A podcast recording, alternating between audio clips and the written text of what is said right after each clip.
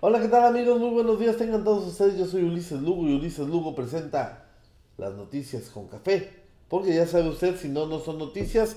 Hoy es miércoles 24 de julio, estamos en el ombligo de semana.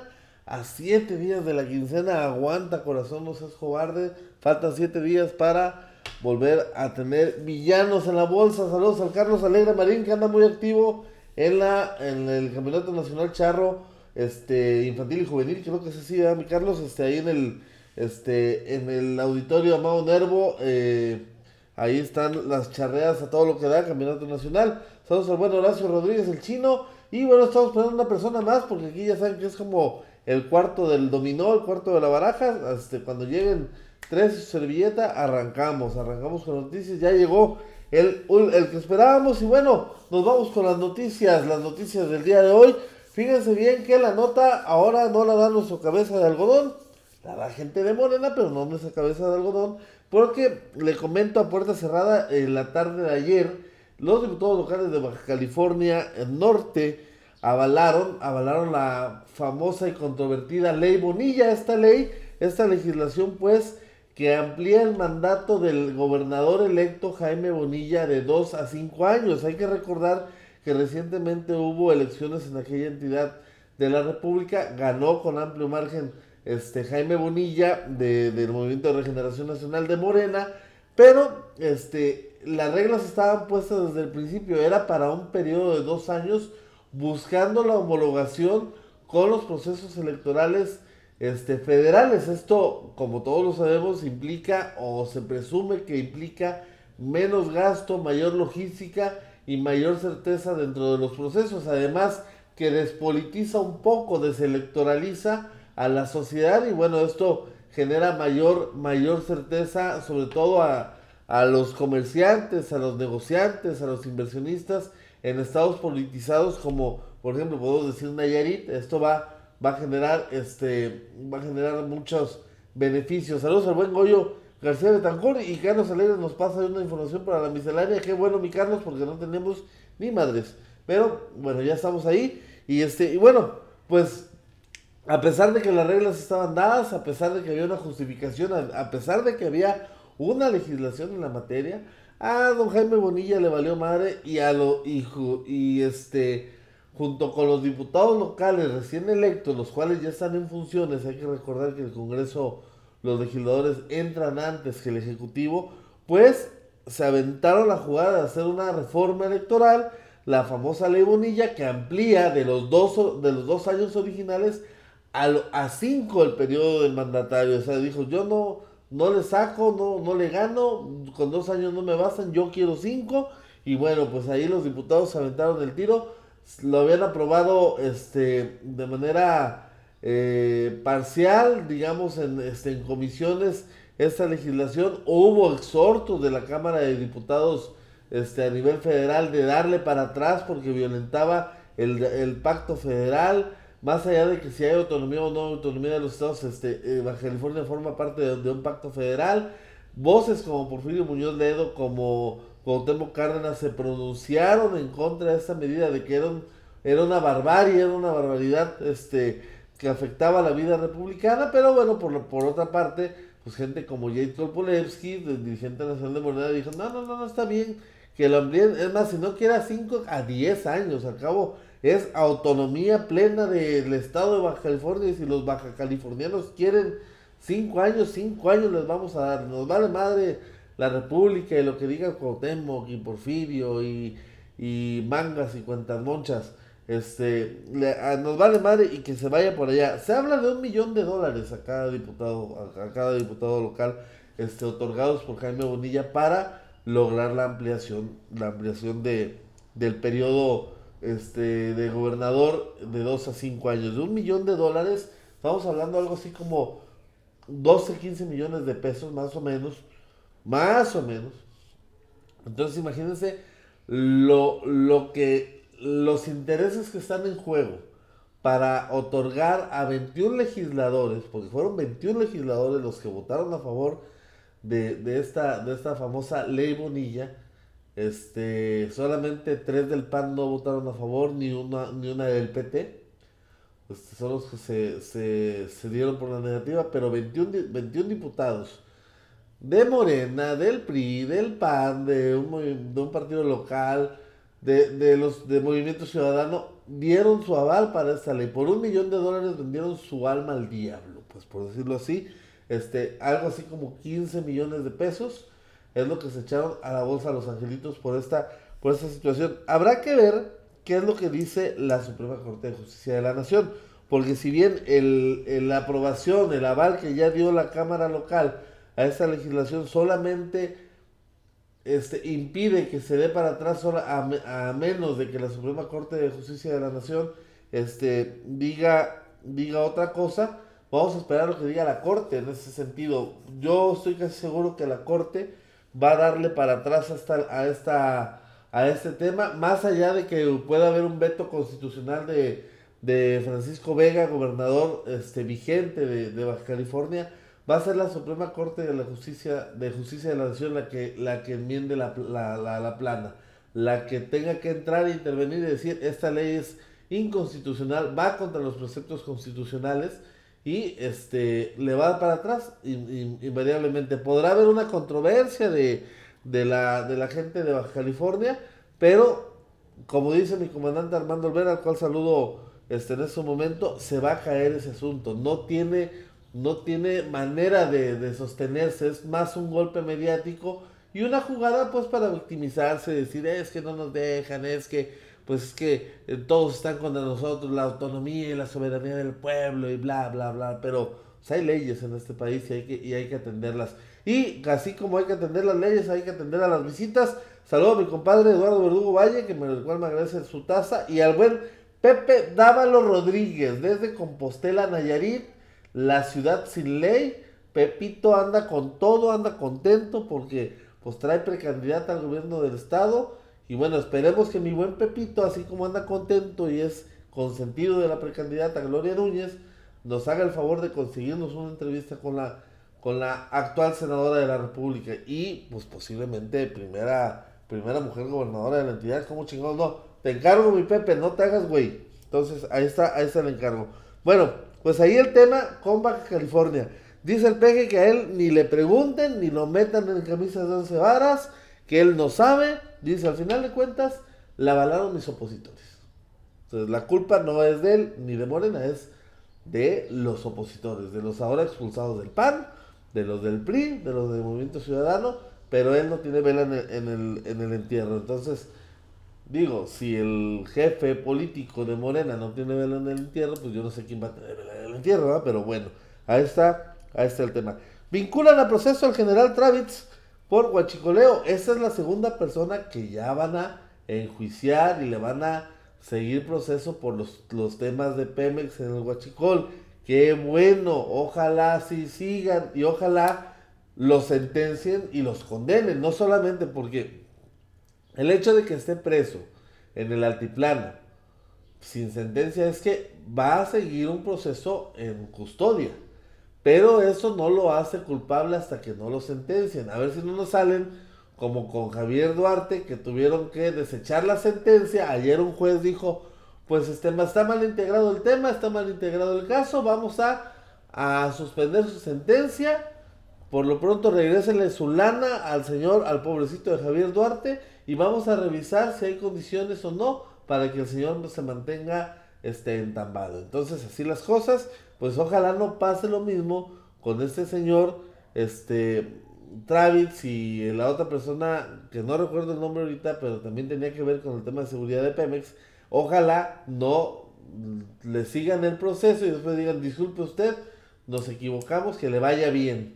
Entonces, este, esperemos que la justicia y que, que en este caso la famosa 4T se distinga por armar buenas carpetas de investigación, porque yo luego ayer, le, ayer leía mucha gente por los temas de Javier Duarte y de Romero de Shams que pues que apeló al recurso de amparo y se lo otorgó como cualquier mexicano. O sea, yo no hay, no hay amparos, este no hay, no hay amparos para, para mexicanos de primera ni de segunda. O sea, todo mundo tiene derecho a este recluso, el más infame criminal. Pero el amparo no es una inmunidad vitalicia, ni es por siempre, es mientras se determina si hay elementos este, fehacientes y de peso sustentado para que este, tú invoques este recurso y no, te, y no te sujetes al proceso judicial. Si la Corte dice, a ver, ya revisamos tu asunto y resulta que sí debes, que sí debes esto, que sí debes lo otro, entonces, este, pues, este, la, la suspensión provisional que concede el amparo, te la quitamos y tienes que enfrentar la justicia y tendrás que defenderte y tendrás que probar que eres inocente de acuerdo a lo que nos estás diciendo aquí. Eso es lo mismo que hizo Romero de Champs. Entonces, este, no es un tema de reforma judicial, no es, o sea, que hay jueces corruptos quizás sí, pero el modelo judicial no es el equivocado. Este, los jueces actúan con corrupción, ¿por qué? Porque la Fiscalía General de la República, porque los entes encargados de la Procuración de Justicia, que es una facultad del Poder Ejecutivo, permiten y dejan las ventanas abiertas para que los jueces actúen de manera justificada. Si tú te haces una mala carpeta de investigación, pues este, pues el juez va a decir, pues es que esta madre está mal integrada, pues yo no lo puedo, no lo puedo sentenciar de esta manera y lo tengo que dejar libre. Punto, se acabó. Entonces, esperemos que los ministerios públicos de, de la cuarta transformación, que la Fiscalía General de la República, por muy autónoma e independiente que dice, que diga el peje que es, es de la cuarta transformación, actúe en consecuencia y ya no integre malas pinches carpetas de investigación y que respete los debidos procesos y que haga las cosas bien para que los jueces no tengan pretextos ni excusas para poder dejar salir libres a los delincuentes. Esa es la parte que tiene que hacer la 4T, no una reforma judicial, sino actuar en consecuencia desde los entes y de los organismos que les tocan. Detuvieron en Alemania a la mamá de Ignacio Lozoya, de 71 años, la pobre señora. ¿Estará metida en el tema, sí o no? Pero ¿por qué no detienen a Lozoya? ¿Por qué no le permiten a Lozoya que llamen a declarar a Peña Nieto? Que es lo que han pedido y dice la fiscalía, no, pues que no vamos a llamar a Peña Nieto. No hay indicios, ni pruebas, ni nada que sustente corrupción de los expresidentes, ya dijo Andrés Manuel López Obrador. Entonces, yo no sé de qué chingados estamos hablando, pero bueno, por lo menos un pez medio gordo ya cayó otra vez. Ya van dos. Dos, dos pesillos gorditillos ahí en el tema. Insiste la unidad de inteligencia financiera del Servicio de Administración Tributaria a cargo de Santiago Peña, Santiago Nieto, perdón, en congelar las cuentas de Carlos Romero de Shams. Esto por enriquecimiento ilícito. Esto a pesar del amparo otorgado por un juez federal, es lo que les comentaba. Entonces, Carlos Romero de Chávez está ahorita protegido por la justicia lo que se determina si hay elementos o no para otorgar una suspensión definitiva a lo que está pidiendo Romero de Champs o el juez federal lo deja, deja en libertad de que sea investigado por este, este, esta serie de delitos. A mí se me hace que es más llamada de petate, a mí se me hace que es más golpe mediático, a mí se me hace que es puro pinche circo y al final al señor no, no le van a hacer ni cosquillas y va a seguir teniendo su la nota y va a seguir teniendo sus cosas. A mí se me hace que es una manera de presionar a Romerito de Shams para que no pida las perlas de la Virgen en la negociación del contrato colectivo de trabajo que están este, a punto de suscribir con el gobierno federal, el sindicato de petroleros de la República Mexicana. Hay que entender los contextos, los contextos. Entonces, si Romerito se flexibiliza y dice, está bien, pues denos lo que ustedes quieran, gusten y manden, señor presidente, no va a haber lío y lo van a dejar en paz. Santiago Nieto se está caracterizando entonces por, ser la mano dura del régimen y el ablanda todo, el, este, el afloja todo, en ese spray que, que, venden para aflojar tuercas y tornillos, pues en eso se está convirtiendo Santiago Nieto. Cuando hay broncas, pues hay que ir a aflojar gente, hay que ir a a doblar los poquitos. ¿Le bajas o le bajas, cabrón? Entonces, ahí fue el asunto. Ahí fue el asunto, perdón, ya me parezco el pinche gallo Claudio. Este, pero bueno, así le pasó al Bester. Cuando empezó a querer abrir la boca de más, le mandaron un, un, mensajito y entendió. El que no lo entiende, pues le mandan a Santiago Nieto. Y pues a ver, lo, entiendes o entiendes si no te vas por, por la vía, por la por la vía escabrosa que es este, los procedimientos judiciales. Bueno, ahí la información nacional, nos vamos con la información local. Fíjese usted que el SUTSEM ya logró un cafecito. Ya logró que este, la Suprema Corte de la Justicia de la Nación revisara la ley burocrática este, del estado de Nayarit. Sin embargo, lo que no nos dijo el SUTSEM, que esta revisión que deriva de una acción de inconstitucional, de inconstitucionalidad emitida por la Comisión Nacional de Derechos Humanos solamente estaba emitida para tres artículos en concreto. Esta revisión se va a hacer en tres artículos en concreto. Entonces, Pablo Domínguez, este presidente de la Comisión de Gobierno Legislativo del, del Congreso del Estado, dijo, la ley se va a mantener, se van a revisar tres artículos y se va a determinar si se modifican o no. Porque el que lo vayan a revisar no quiere decir que los tengan que modificar del todo o en su esencia. Entonces, que no cante Victoria el porque la ley burocrática se queda sí o sí y solamente la inconstitucionalidad que se pide es para tres artículos. Entonces, este, habrá que ver qué determina la Suprema Corte de Justicia de la Nación en ese sentido y este y ver si a final de cuentas se reforman, se modifican este, en beneficio de los subsemistas o se quedan tal cual y los demás se siguen mordiendo la cola, porque hay que recordar que después de la Suprema Corte de la Justicia de la Nación no hay nada. No hay nada, este, ninguna instancia a la cual recurrir en materia este, laboral, en materia administrativa, y pues tendrán, tendrán que aguantarse. Son inapelables, son acatables totalmente las disposiciones de la Suprema Corte de la Justicia de la Nación. Habrá que esperar este tema. Por lo pronto, pese a todo, la, ley burocrática estatal se queda, se queda firme, se queda vigente, a reserva de lo que digan, de lo que pueda decir la Suprema Corte en tres artículos específicos. Nada más, es lo que se va a revisar. Y bueno, pese a que se logró un amparo y una suspensión definitiva, y saludo al Pío, a Carlos Ibarra, al buen Eduard Cardenalius que nos está viendo con taza en mano, y a Angélica Gama que nos está viendo, este, pese al amparo concedido por, por este, y la suspensión definitiva por la, por la justicia federal al tema de, de, de los recursos de 180 estancias infantiles, los cuales, las cuales ya tendrían que haber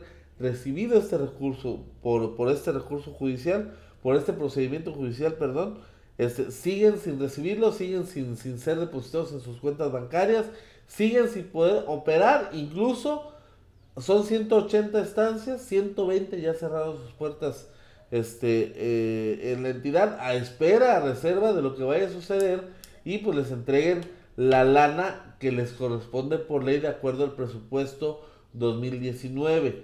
Esto más allá de que haya una suspensión del programa y se haya quitado dinero y recursos, 180 estancias ya ganaron y tienen que recibir su dinero. Esto no ha podido ser y está preocupando tanto a la diputada Julieta Mejía como a las este, encargadas de las estancias infantiles de este programa de la antigua Sede Sol, hoy Secretaría de Bienestar.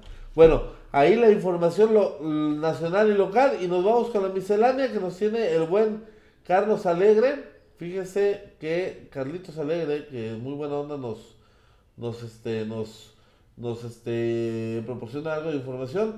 En los Juegos Panamericanos de Lima eh, inicia, que están iniciando, que ya arrancaron, va a iniciar su participación en la edita Juan, Juan Virgen con Lombardo Ontiveros, este último de Sinaloa, jugarán contra Chile en el primer partido del grupo D. Hay que recordar que México es una potencia en el voleibol de playa y Juan Virgen se encuentra entre los mejores exponentes de este deporte, no solo a nivel nacional, este, sino a nivel mundial. Es de las parejas mayor consolidadas y que este, tienen, eh, aspiran a medalla, aspiran a colgarse una medalla en, en, este, en estos Juegos Panamericanos que se celebran en el Perú, en la ciudad de Lima. Entonces, pues ahí, ahí las noticias. Bueno, yo soy Ulises Lugo, nos vemos mañana. Mañana jueves 25 de julio hace, y van a faltar seis días para la quincena, bendito Dios, aguanta corazón no se cobarde. Nos vemos el día de mañana con sus noticias con café, porque ya sabe, si no, no son noticias. Nos vemos, sas.